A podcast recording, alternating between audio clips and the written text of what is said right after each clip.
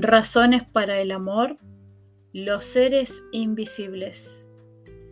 Me impresiona pensar que los hombres nos morimos sin llegar siquiera a conocer a docenas y centenares de personas que han sido fundamentales en nuestra vida sin que llegásemos a sospecharlo. Escribo esto porque ayer me encontré con una religiosa que me saludó y me dijo, Usted no me conoce, pero yo le conozco muy bien. Soy una de las religiosas josefinas de la Trinidad que atendíamos la cocina del seminario de Astorga cuando usted era un chiquillo. Los recuerdos se amontonaron entonces en mi cabeza. Sí, allá al fondo del refectorio veíamos alguna vez a las monjas pasando con perolas humeantes, como medio escondiéndose, porque en aquellos tiempos era casi un pecado que los seminaristas viésemos una presencia femenina.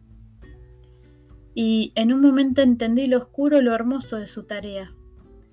Eran aquellos los que llamábamos los años del hambre, cuando en la primera posguerra era un milagro encontrar comida cada día para los 400 seminaristas que éramos.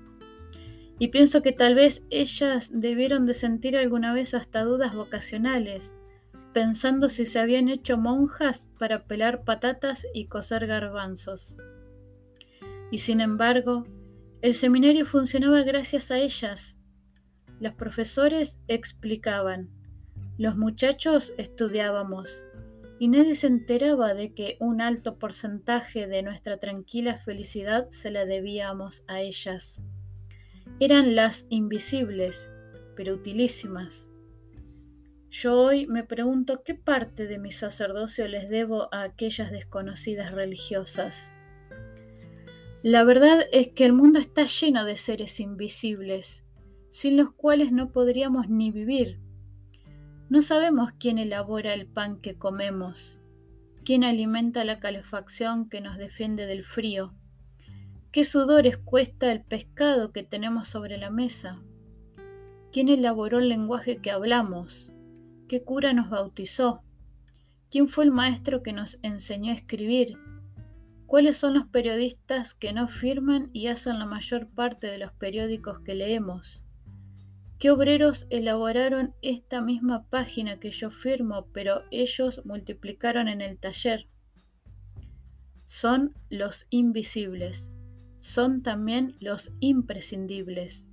El mundo no se sostendría sin ellos.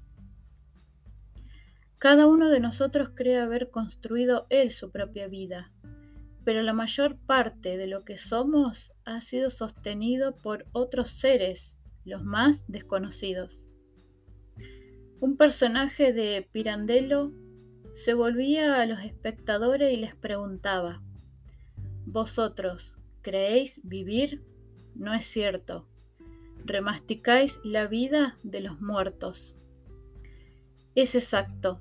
El hombre es ante todo un heredero. Yo debo altísimos porcentajes de mi sensibilidad a los escritores, a los músicos, a los poetas que la alimentaron.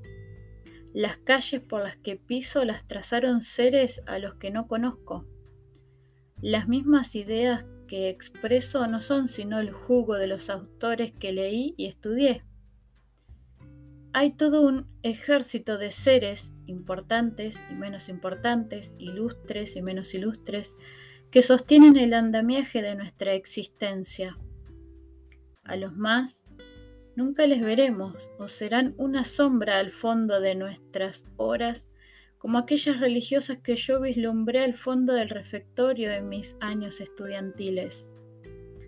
Por eso, hoy que me doy cuenta, quiero desde aquí dar las gracias a todos los que me amaron sin que yo llegara siquiera a enterarme. Razones para el amor, los seres invisibles.